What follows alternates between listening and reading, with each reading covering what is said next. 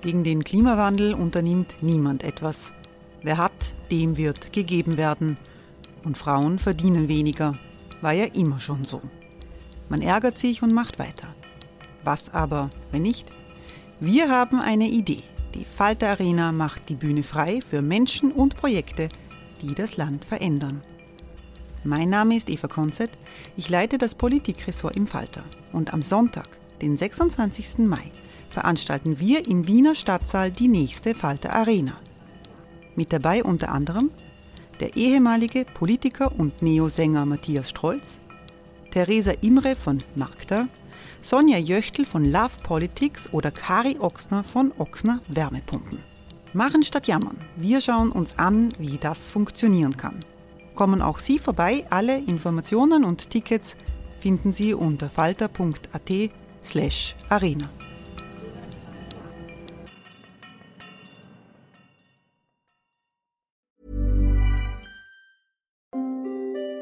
Hereinspaziert durch unser Burgtor. Ob Burgherr, Ritterin, Stallbursche oder Gauklerin. Die Burg Liechtenstein in Maria Enzersdorf bei Wien lädt zu Erkundungen ein und weckt bei Groß und Klein die Abenteuerlust. Erbaut im Jahr 1130 ist die Burg bis heute zu 60 Prozent im Originalzustand erhalten. Waffenkammer, Turmzimmer und Ritterstube. Die Stammburg der Fürstenfamilie von und zu Liechtenstein bietet Einblicke in das Leben im Mittelalter. Besuchen Sie uns jetzt in der Erlebniswelt Burg Liechtenstein. Jeden Sonntag mit eigener Kinderführung. www.burglichtenstein.eu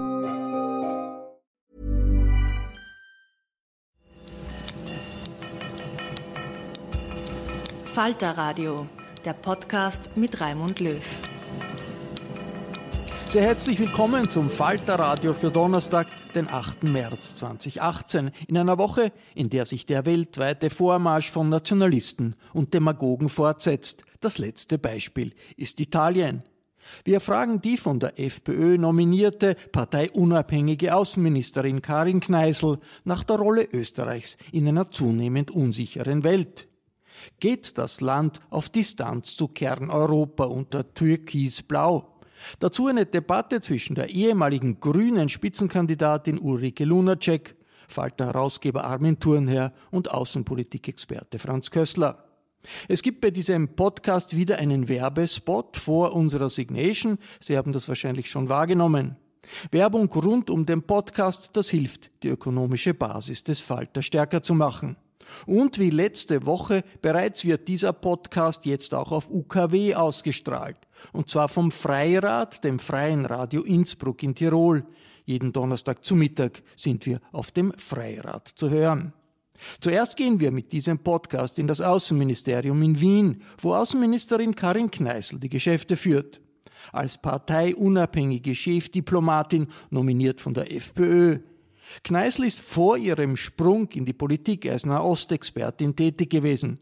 Sie ist im ORF aufgetreten und hat auch im Falter publiziert. Die Annäherung an die Freiheitlichen hat viele überrascht. Als Ministerin vertritt Kneißl nicht automatisch die Positionen ihres Vizekanzlers. Möglicherweise ein Grund, warum die Außenministerin in Zustimmungswerten zulegt. Das Gespräch im Außenministerium habe ich gemeinsam mit Falter Chefredakteur Florian Klenk geführt. Frau Ministerin, die Welt ist in Chaos, das internationale System verändert sich in rasantem Tempo. In China geht man in Richtung Ein-Personen-Regime.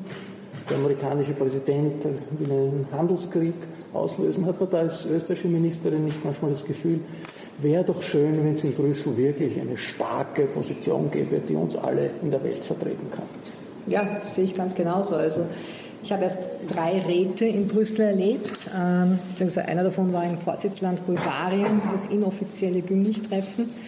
Und äh, ich würde mir wünschen, sehr viel mehr äh, Substanz in unserer Debatte oder weil Sie eben auch das Beispiel erwähnt haben, äh, ein äh, Präsident auf Lebenszeit in China. Diese Entscheidung wurde vor rund zehn Tagen am Samstag getroffen. Wir hatten am, Son am Montag drauf Rat.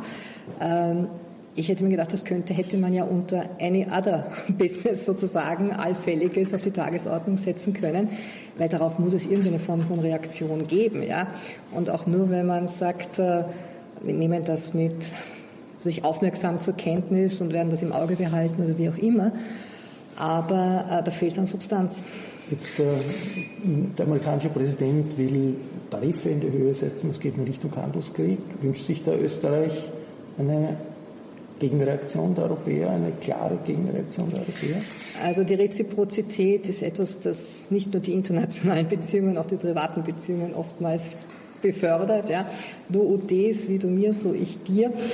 Handelskriege vom Zaun zu brechen, gerade wie es die USA gemacht haben, sind wirklich ein Schuss ins eigene Knie. Also wenn man sich äh, vor Augen hält, äh, China ist nur der siebtgrößte äh, sozusagen Handelspartner aktuell für die USA. Davor kommen noch Korea, Japan und einige andere Staaten, Kanada vor allem. Also es ist wirklich ein Schuss ins eigene Knie. Natürlich haben wir eben diese ominöse Reziprozität, die dann sozusagen zur Gegenreaktion führt.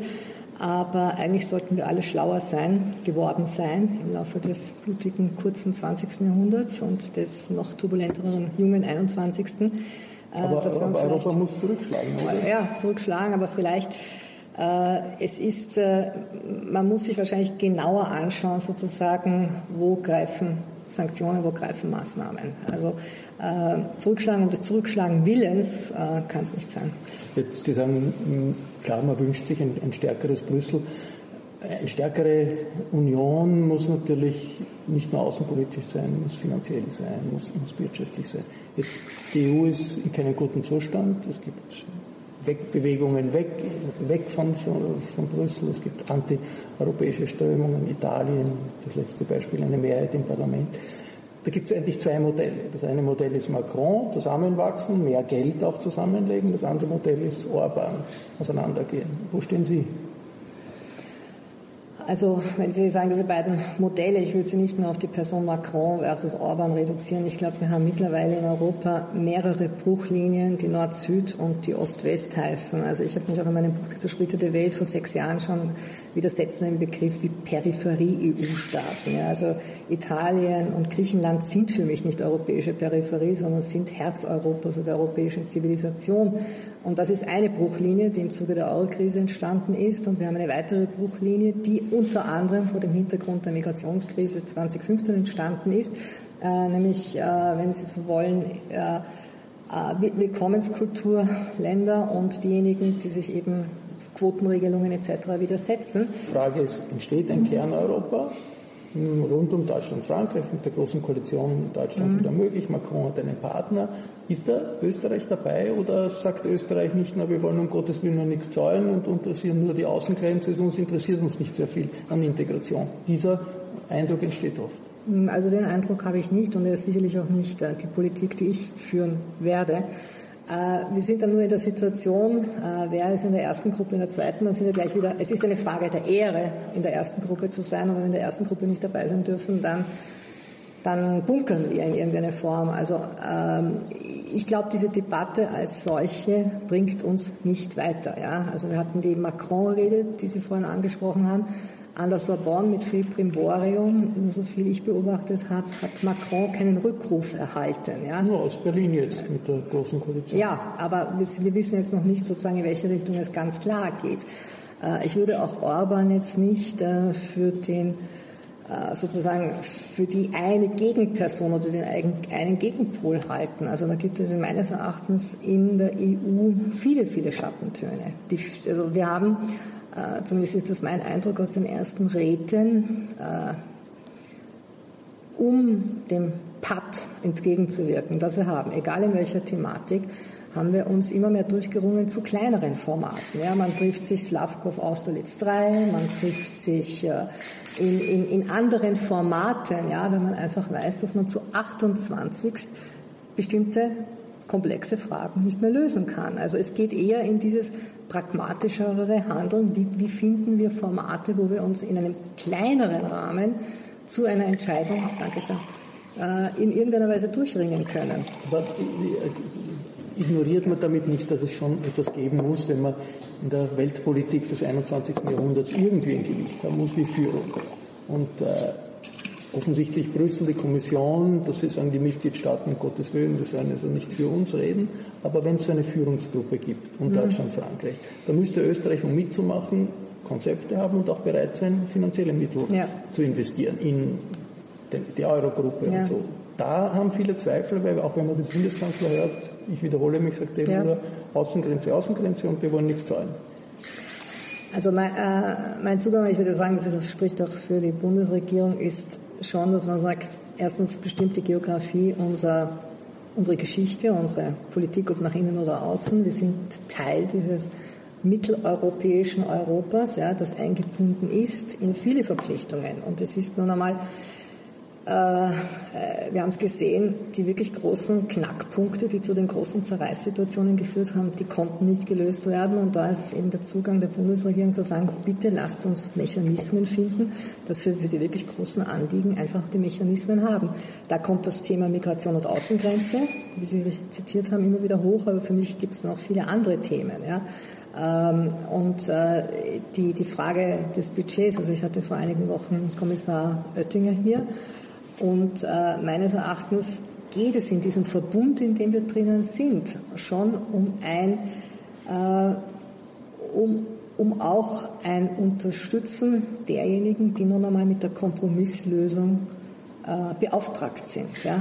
Also ich, ich würde wirklich eigentlich, könnte man nicht vorstellen, die Rolle eines Kommissars anzutreten oder der hohen Beauftragten für Außenpolitik, weil 28 Stimmen sozusagen auf einen Nenner zu bringen, ich habe das am genauesten in der Energiepolitik verfolgt über die letzten Jahre hinweg, ist ein verdammt schwieriges Unterfangen. Und äh, ich sehe meine Aufgabe als österreichische Außenministerin schon noch darin, äh, einen Kommissar Oettinger bei seiner Kompromisssuche, ja, nach bestem Wissen und Gewissen zu unterstützen. Haben Sie nicht das Problem als äh, österreichische Außenministerin, dass Sie äh, nominiert von der FPÖ, die FPÖ eine eigene Außenpolitik macht? Also die FPÖ hat spezielle Beziehungen zur russischen Partei des Herrn Putin, mhm. die FPÖ hat eine pro-serbische Linie. Der Vizekanzler sagt Dinge, die, die den Balkan betreffen, die nicht österreichische Außenpolitik sind der Herr Wilinski ist bei einer Veranstaltung der AfD in, Deutschland, was äh, für, für die also Regierung eine ziemlich, ziemlich, ziemliches für die deutsche, deutsche Regierung eigentlich eine, eine, eine, ziemlich als Provokation empfunden wird. Gehen Sie davon aus, dass das weiter so bleiben wird, dass sozusagen die FPÖ eine eigene Außenpolitik macht, die in vielen Dingen konträr ist zu dem, was die Bundesregierung äh, offiziell sagt? Also was die Zukunft weiß, wird sich weisen. Aber ich habe in, zum Beispiel vor zehn Tagen Bosnien-Herzegowina besucht und da wurde in den österreichischen Medien, das ist heikle Mission und äh, Aussage von Vizekanzler Strache betreffend Republika Srpska und so weiter. Ich hatte circa sieben Ministergespräche, zwei Präsidentengespräche. Es ist in keinem der politischen Gespräche zum Thema gemacht worden. Der Großmufti hat, hat gesagt, er hat seine Sorge äh, ausgedrückt. Er hat seine Sorge gelesen. wegen einer anderen Problematik. Das war ganz was anderes. Das, damit möchte ich jetzt niemand anbelasten. Aber das, im Großmufti hatte ich ein sehr entspanntes Gespräch auf Arabisch. Ähm, aber äh, es war Thema bei der Pressekonferenz. Ja. Es war Thema der Pressekonferenz, aber nicht Thema meiner bilateralen Gespräche. Warum? Bosnien-Herzegowina einfach ganz andere Probleme hat, als was jetzt österreichische Politiker da und dort sagen. Mit Florian Klenk habe ich Außenministerin Kneißl auch über ihr Verhältnis zur FPÖ befragt, über das Testosteronlevel in der Regierung und die Beziehungen zur Türkei. Diesen zweiten Teil des Interviews können Sie im Falter nächste Woche lesen. Jetzt begrüße ich hier in der Falter Redaktion in der Wiener Innenstadt die ehemalige Spitzenkandidatin der Grünen Ulrike Lunacek. Herzlich willkommen. Schönen guten Tag. Ulrike Lunacek hat sich nach der Wahlniederlage der Grünen aus der aktiven Politik zurückgezogen, bleibt in der Europapolitik aber weiter engagiert. Ich freue mich, dass Falter-Herausgeber Armin Thurner hier ist. Hallo. Hallo. Und direkt aus Italien ist mein Kollege Franz Köstler gekommen. Hallo. Wir kommentieren mit außenpolitischen Analysen im Falter das Weltgeschehen. Franz Köstler, der italienische Wahlausgang ist mit Brexit verglichen worden, mit dem Trump-Sieg in Amerika. Jetzt unübersichtliche Innenpolitik in Italien, das ist nichts ganz Neues. Warum ist dieses Ergebnis so ein Schock? Ich glaube, man soll Italien nicht unterbewerten. Äh, manchmal nimmt Italien Entwicklungen vorweg, die dann in, in, anderen Ländern auch sich zeigen. Man darf nicht vergessen, Berlusconi war der erste große Populist, der an die Regierung gekommen ist und dann das Land 2011 an den Rand des Abgrunds gefahren hat.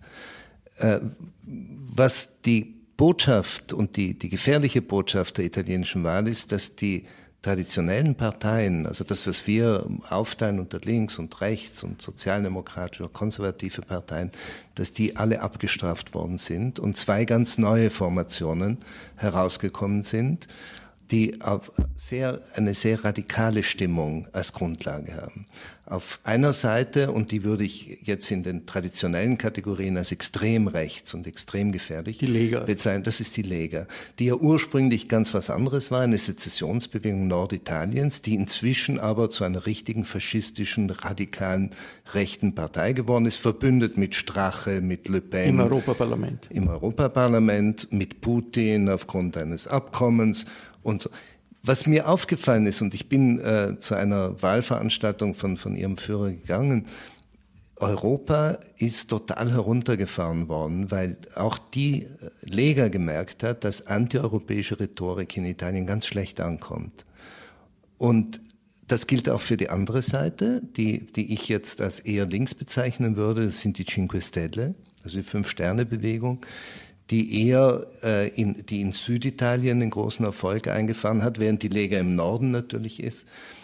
Im Norden, das, das sind, das hat man auch bei den Wahlveranstaltungen gesehen, das sind eher so klein verschreckte Kleinbürger, die Angst vor dem ökonomischen Abstieg äh, haben, die sich in ihrer Sicherheit durch die Einwanderungswelle, durch die vielen Afrikaner, die man vor allem in Norditalien sehr äh, stark auf den Straßen und Plätzen sieht, sich da verunsichert fühlen und deswegen nach autoritären Maßnahmen äh, rufen, auch mit rassistischem Untergrund, Hintergrund. Während die äh, Cinque Stelle im Süden sehr erfolgreich waren. Und da sind es hauptsächlich die jungen Leute, die mit irgendwie die Nase voll haben von Korruption, Geldverschwendung, Ineffizienz und die keine Chance auf einen stabilen Arbeitsplatz haben. Aber gegen die EU sind eigentlich alle, beide dieser, dieser Parteien. Ein Italexit nach Brexit äh, ist immer wieder diskutiert worden. Ist das in irgendeiner Weise eine Möglichkeit, eine Gefahr also ich glaube nicht. Und ich war jetzt, ich habe auch von außen hat man oft den Eindruck, weil man natürlich auf die Rhetorik angewiesen ist. Aber wenn man dann mit, selbst mit den Leuten spricht, in, in, in Mailand äh, auf einer Wahlveranstaltung von Salvini, die Leute sind so von ihrer ganzen Konstitution her europäisch. Also Italien ist ein Gründungsland der EU und man wächst in Italien auch auf als europäischer Bürger. Und wenn die selbst die Leute, die jetzt ganz rabiat sind gegen die traditionellen Parteien und gegen den italienischen Staat, selbst die äh, werden nie, also das Thema Austreten aus der EU nicht einmal vorgekommen. Der Euro, ja, aber selbst den Euro würden Sie nicht gerne aufgeben. Sie würden ihn gern anders haben. Sie haben das Gefühl, Sie werden benachteiligt. Die Deutschen sind zu stark, die Deutschen diktieren. Eine These, die auch im Falter vertreten wird, nicht von mir, sondern von, äh, von Lingens. Ähm, dass diese, diese Stimmung ist schon da, aber alles im Rahmen, glaube ich, der EU auf jeden Fall und eine große Mehrheit auch im Rahmen des Euro. Ulrike Lunacek, beide Parteien, die Lega war im, ist im Europaparlament vertreten, Cinque Stelle ist im Europaparlament vertreten. Wie antieuropäisch sind diese Parteien aus Ihrer Erfahrung? Also ich muss auch dazu sagen, für mich war das, dieses Wahlergebnis nicht so der große Schock, der jetzt zum Teil beschrieben wird, weil es war klar, dass die Cinque Stelle, also die, die Fünf-Sterne-Partei, äh, stärkste oder also zumindest sehr starke Einzelpartei werden wird. Äh, dass die Lega so stark ist und Berlusconi, also nicht die nicht so, so stark werden, das, das war, glaube ich, anders vorherzusehen. Ähm, äh, und da ist schon klar, dass einfach diese Angst vor Abstieg, gerade in, in Nord-, und Mittelitalien, da vor allem halt Salvini und die, und die Lega gestärkt hat und nicht so stark Berlusconi. Was mich ja jetzt, abgesehen von der Lega, was mich erfreut, dass Berlusconi nicht so stark werden konnte. Aber ja, ähm, ich muss sagen, also im Europaparlament ist ganz klar, die Lega ist eine rechts, rechtsextreme, rechtsaußenpartei mit den anderen, wie schon gesagt wurde, in einer Fraktion und auch in der Europäischen Partei. Die Cinque Stelle, die sind die sind da sehr anders. Die sind auch jetzt nicht so eindeutig links. Die kommen, viele von denen, und wir haben ja auch im Europaparlament mit denen sehr viel zusammengearbeitet, auch als Grüne. Da sind viele dabei, die, sage ich, eigentlich zu den Grünen gehören würden. Nur haben wir leider in Italien keine starke grüne Partei. und die sind halt dann bei, bei, bei Grillo gelandet. Da sind einige sehr konstruktive. Einer ist vor zwei Jahren zu uns gewechselt und einige, mit denen ich da gut zusammengearbeitet habe, die sind auch innerhalb äh, der Cinque Stelle in Italien Italien sehr aktiv. Der Fabio Massimo Castaldo zum Beispiel, jetzt Vizepräsident des Europaparlaments, das sind ganz viele vernünftige Leute. Und sie haben sich ja also Grillo ist jetzt nicht mehr so ganz die zentrale Figur. Das ist ja gut so. Das ist ja gut so, weil der ja von Komödiant und Kabarettist, das war irgendwie auch eher so eine Show als jetzt sehr und so sehr polemisch inhaltlich.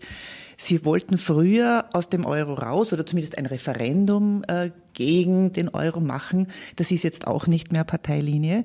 Also ich fände, und wie gesagt, einige gut kennend, die, und, und ein bisschen so auch in Erinnerung an den Beginn der Grünen in, in vielen Ländern, ähm, dass hier sehr wohl eine Chance ist, und ich würde ja, also wenn ich gefragt werde, würde ich sagen, probiert es mit der, mit der PD, also mit der Demokratischen Partei, eine Koalition zu machen, auch wenn Renzi das völlig ablehnt. Aber was ich mitgekriegt habe, ist, dass in seiner eigenen Partei es viele gibt, die das sehr wohl sinnvoll sehen. Also ich sehe hier eine, eine Chance in dieser Partei der Fünf-Sterne-Bewegung, dass die, wenn sie eventuell Regierungsverantwortung übernehmen, dass sie da sehr wohl auch vernünftige und gute Dinge voranbringen. Man hat ja, nachdem sich die SPD in Deutschland entschieden hat für die Große Koalition, ein bisschen die Hoffnung gehabt, okay, es kommt jetzt Ruhe nach Europa, denn es wird jetzt Deutschland und Frankreich gemeinsam werden äh, einen Weg nach vorne zeichnen. Das ist jetzt viel schwieriger. Durch eine populistische, jetzt vielleicht nicht ganz antieuropäisch dominierte, aber doch sehr stark populistische ja, mit, Parteien in, in, Italien. Aber mit Berlusconi wäre das auch nicht so leicht gewesen. Berlusconi mit, war immerhin in der Europäischen Volkspartei, kann man darüber diskutieren. Orban aber jetzt auch. meine Frage. Wir haben also eine Umbruchssituation in Europa, wie auch immer, steigende ähm, Unsicherheit. Jetzt hören wir von der Außenministerin, haben wir von der Außenministerin gehört, äh, Österreich möchte da Teil des also eine Ehre in der ersten Reihe sein, wie die äh, Reformen äh, gehen, möchte Teil eines Kerneuropas sein. Glaube ich, äh, zusammenfassend war das Ihre Aussage.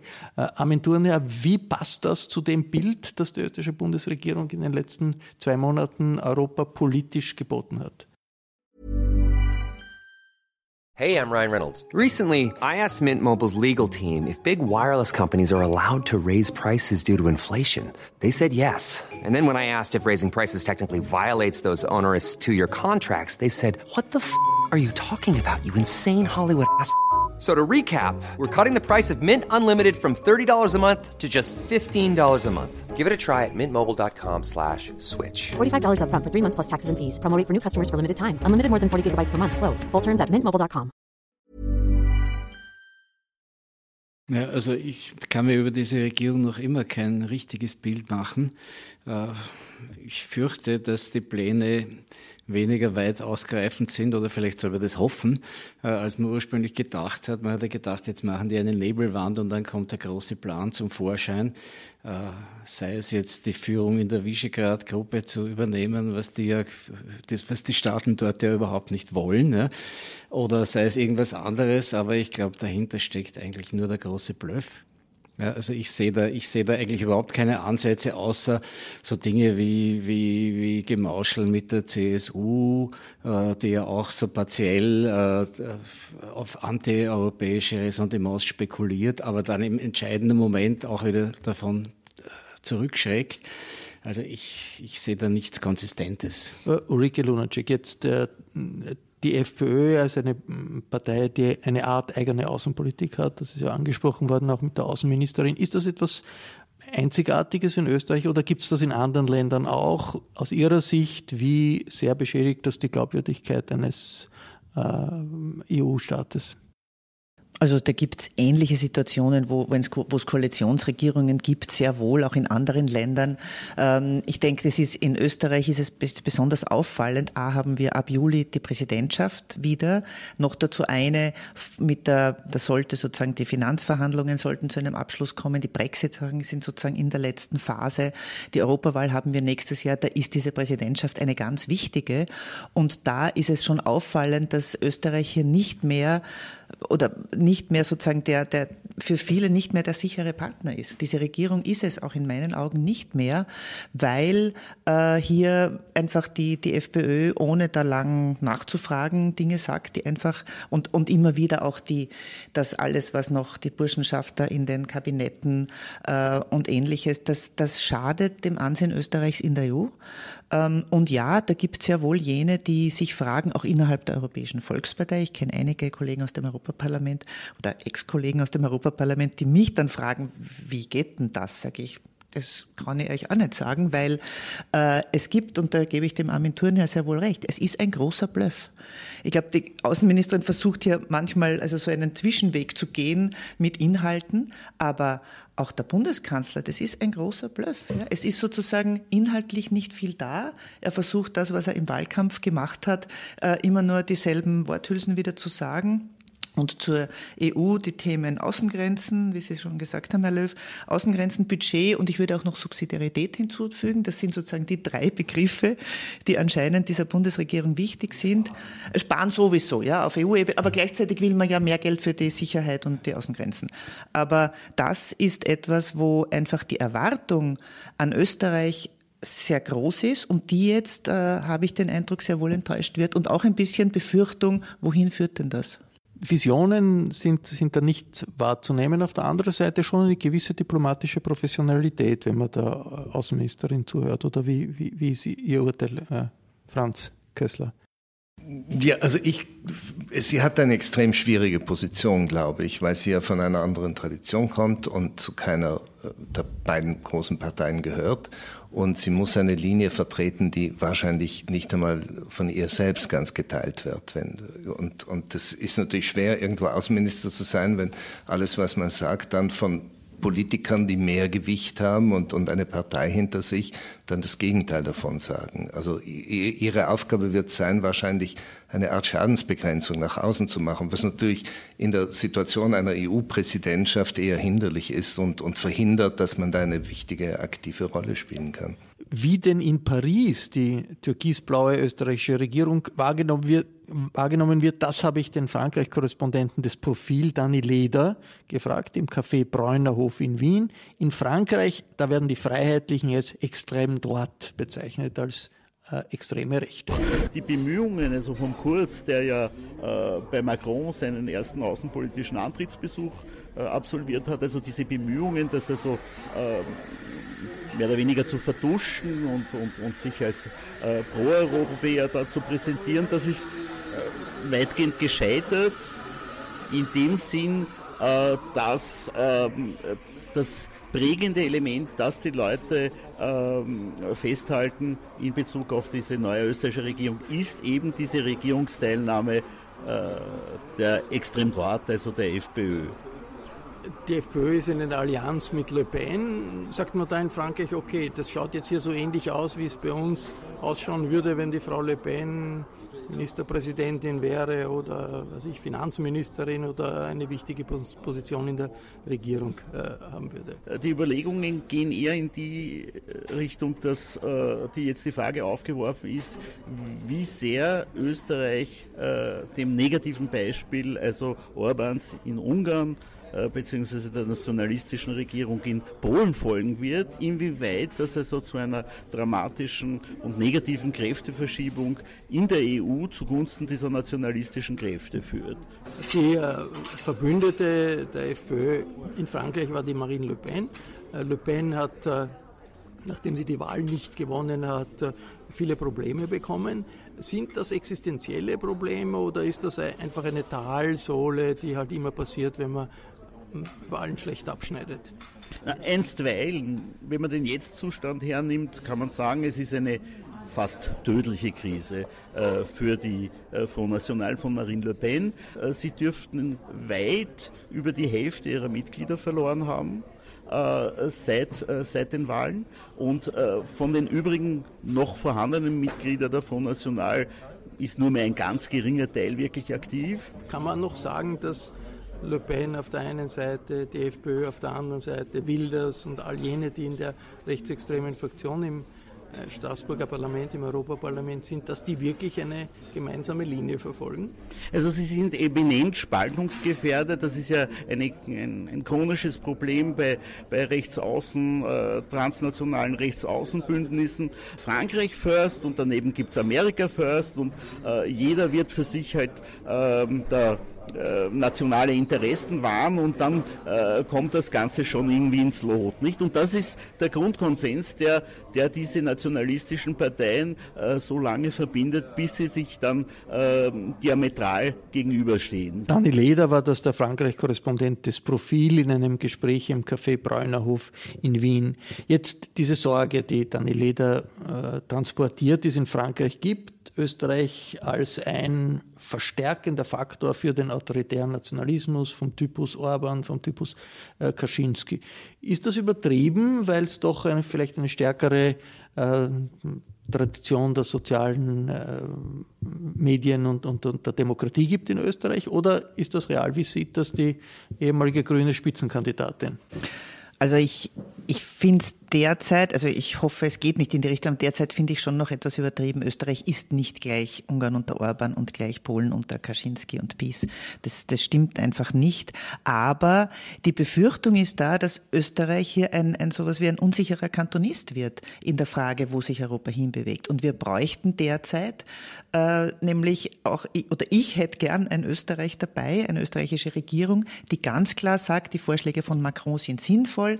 Reden wir drüber, wir brauchen brauchen eine stärkere Europäische Union, weil einige sind ja, oder ein Land ist dabei, die sie zu verlassen, Großbritannien. Möglicherweise fällt, möglicherweise fällt das auch noch anderen ein. Und wir, die wir eine starke, auch sozial, ökologisch, demokratisch starke Europäische Union wollen und sie nicht kaputt machen lassen wollen von den Populisten welcher Sorte auch immer, ähm, wir müssen uns auch zusammen, wir müssen zusammenrücken und hier weiterarbeiten. Und das sehe ich von der österreichischen Bundesregierung nicht. Und insofern, aber die österreichische sie steht in so einem, in wir sind proeuropäisch. Das ja, sagt aber, Bundeskanzler immer wieder. Wir sind ja, da hat auch zum Glück der Bundespräsident da versucht, auch was reinzukriegen, auch ins Programm und so.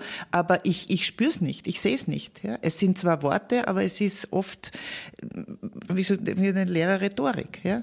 Es ist so, wie wenn er beim Papst zu Gast ist, ne, dann nimmt er als Botschaft mit, wir dürfen nur so viele Ausländer aufnehmen, als wir integrieren können. Ne.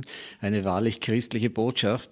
Ich bin überzeugt, dass der Papst das etwas anders formuliert hat, ne, aber so wurde es uns kommuniziert und, und das ist die politische Idee dieser Regierung in allen möglichen Dingen. Aber ich glaube, ich glaub, Österreich ist wirklich nicht mit Ungarn und Polen zu vergleichen, weil wir eine andere Zivilgesellschaft haben.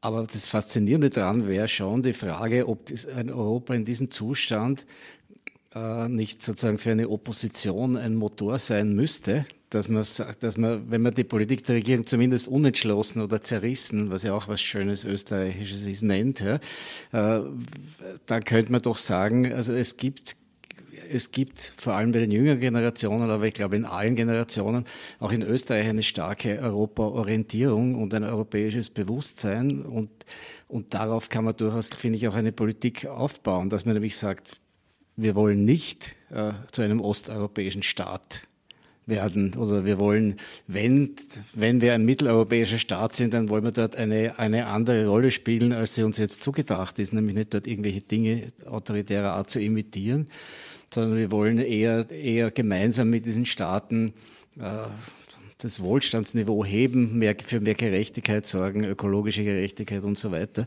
Das wäre doch eine österreichische Rolle und ich glaube, nach der würden sich eigentlich viele Leute sehnen. Das führt zur, zur Situation der Opposition in Österreich, der Parteien, die nicht in der Regierung sind und weil die Ulrike Lunacek hier ist, müssen wir auch über die Situation der Grünen in Österreich sprechen. In Kärnten sind die Grünen von einer Regierungspartei abgestürzt, sind nicht mehr im Landtag.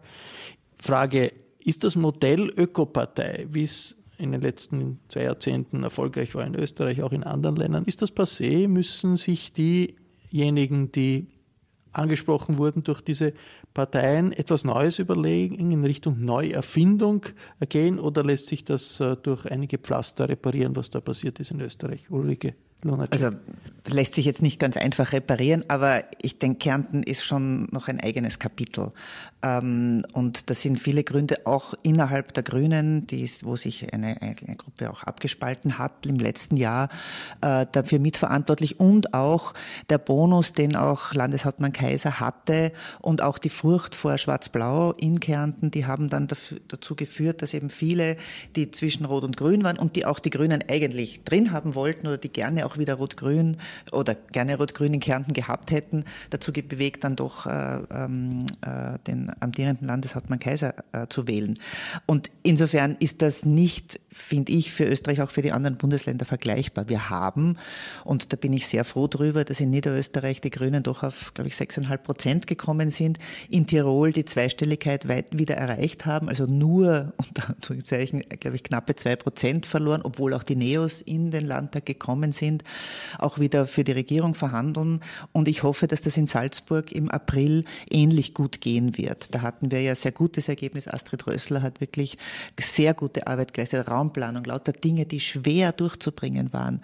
Äh, wirklich hier, äh, gerade im Umweltbereich, im, äh, in diesen Bereichen sehr viel weitergebracht. Also da ist schon noch sehr viel Substanz da und sehr viel Wunsch auch, dass es auch die Grünen gibt in Österreich und auch in anderen Teilen der EU. Wir sind in verschiedensten meisten Ländern der Europäischen Union leider nicht so stark, wie wir, wie wir gerne wären. Wir haben gerade in den neuen Mitgliedstaaten, also immer noch neu, obwohl es jetzt schon 15 Jahre her ist, große Schwierigkeiten, hier Parteien aufzubauen. Ich war ja selber vor zehn Jahren Vorsitzende, Co-Vorsitzende der Europäischen Grünen Partei. Und da gibt es dann immer wieder, wie in Tschechien damals, Parteien, die ins Parlament kommen, die auch an die Regierung kommen, aber leider, wie es aber in Irland auch passiert ist, dann nachher auch wieder aus dem Parlament rausfliegen Gut, die, die und sich aber wieder dann da rappeln und auch wieder in, ins Parlament kommen. und das wird bei uns wohl auch so sein. Gut, im Augenblick sieht es eher nach einer Selbstbeschädigung einer ganzen Generation von äh, führenden Politikern der, der, Grünen aus, wenn wir uns anschauen. Eva Glawischnik, die zu äh, Glücksspielkonzern Novomatic geht. Was ist da passiert? Ist, ist, das, äh, äh ist da in eine, eine, Generation in eine Sackgasse ge, gelaufen, hat nicht gesehen, äh, was, was, was für neue Herausforderungen äh, kommen? Aber passiert? Herr Löw, das ist jetzt nicht die ganze Generation der Eva Klawischnik oder auch meine, weil das ist jetzt eine und ja, ich war, also ich war da auch sehr enttäuscht darüber und kann es nicht, kann's nicht verstehen, wie jemand, wer auch immer gegen auch das kleine Glücksspiel und so gekämpft hat, dann so einen Schritt setzt. Aber ähm, das ist die einzige ja, von uns. Also niemand anderer von den Nationalratsabgeordneten, sonstigen oder andere, die äh, auch einmal nicht mehr gewählt wurden, haben solche Schritte gesetzt. Also wird hier schon den Einzelfall nehmen und ja, gut, nicht die alle. Spaltungen, ja? die Spaltungstendenzen nein, nein, sind es geht jetzt darum, es geht darum, ne? Ja, aber gut. Ich, ich würde jetzt lieber, also mir, ich finde schon, wir haben selber Fehler gemacht, das stimmt. Äh, aber das Potenzial dazu, das ist sehr wohl noch da. Und ich sehe es gerade auch, also ich, ich, ich wünsche mir ja eine starke Opposition im Nationalrat. Ich sehe sie nur derzeit nicht. Ja. Also da fehlen die Grünen tatsächlich und das ist auch etwas, was ich erlebe, wenn ich auch in Österreich unterwegs bin und sage, na, er fehlt uns schon sehr. Manchen sage ich dann drauf, ja, hättet uns gewählt. Ja. Und denen, die gewählt haben, da bedanke ich mich schon auch und sage ihnen auch, wir arbeiten schon dran, dass das wieder was wird. In Italien hat es eine grüne Bewegung gegeben, die sind verschwunden wer nimmt denn diesen Raum jetzt ein, den, der früher von den Grünen äh, äh, eingenommen wurde? Also ich habe schon sehr stark den Eindruck, dass da viele Elemente in diese Fünf-Sterne-Bewegung eingeflossen sind.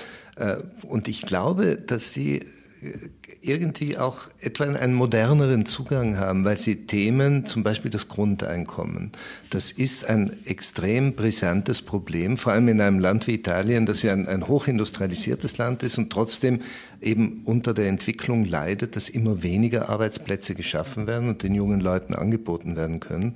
Und die Themen, die werden in Italien jetzt von den äh, Cinque Stelle aufgegriffen und die, die Ökoproblematik fließt in diese Themen ein. Also das ist eine moderne Partei, eine Art Protestpartei, die halt nach alternativen Konzepten sucht. Ob das jetzt in die richtige Richtung geht und ob die dann wirklich auch vernünftige Lösungen dafür finden und ob das nicht zu einer Kollision mit der EU führt äh, auf, auf Dauer, das muss ich noch zeigen. Weil wenn die, die Cinque Stelle auch nur einen Teil der Versprechungen, die sie gemacht haben in, im Wahlkampf, verwirklichen würden, dann würden sie krachend gegen die Euro-Bestimmungen äh, fahren und, und natürlich rausfliegen. Dann hätten wir eine griechische Situation in Italien.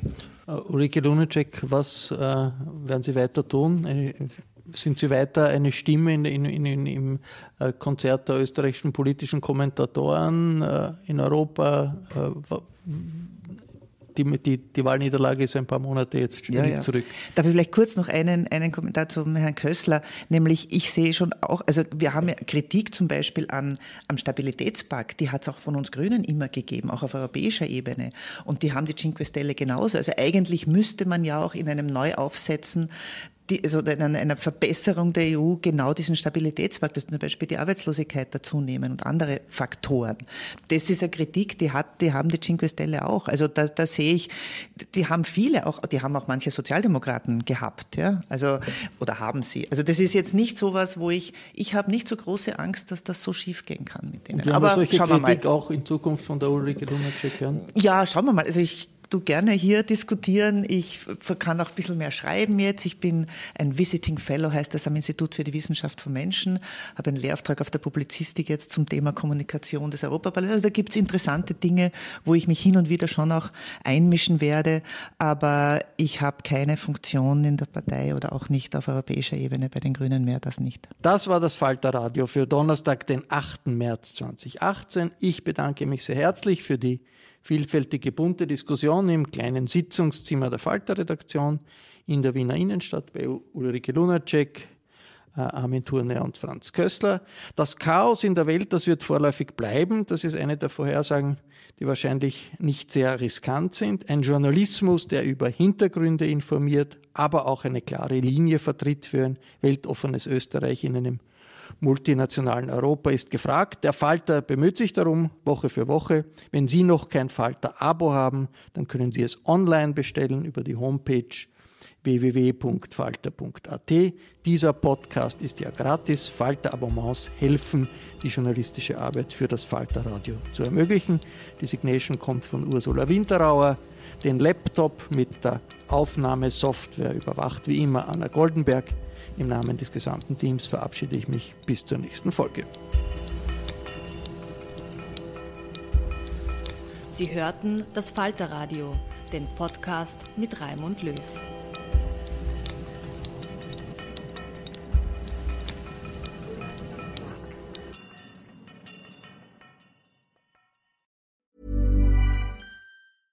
Hey, it's Paige DeSorbo from Giggly Squad. High quality fashion without the price tag. Say hello to Quince. I'm snagging high-end essentials like cozy cashmere sweaters, sleek leather jackets, fine jewelry, and so much more. With Quince being 50 to 80% less than similar brands. And they partner with factories that prioritize safe, ethical, and responsible manufacturing. I love that. Luxury quality within reach. Go to quince.com slash style to get free shipping and 365 day returns on your next order. Quince.com slash style. Imagine the softest sheets you've ever felt. Now imagine them getting even softer over time. That's what you'll feel with Bowl and Branch's organic cotton sheets. In a recent customer survey, 96% replied that Bowl and Branch sheets get softer with every wash. Start getting your best night's sleep in these sheets that get softer and softer for years to come. Try their sheets with a 30-night guarantee. Plus, get 15% off your first order at bowlandbranch.com. Code BUTTERY. Exclusions apply. See site for details.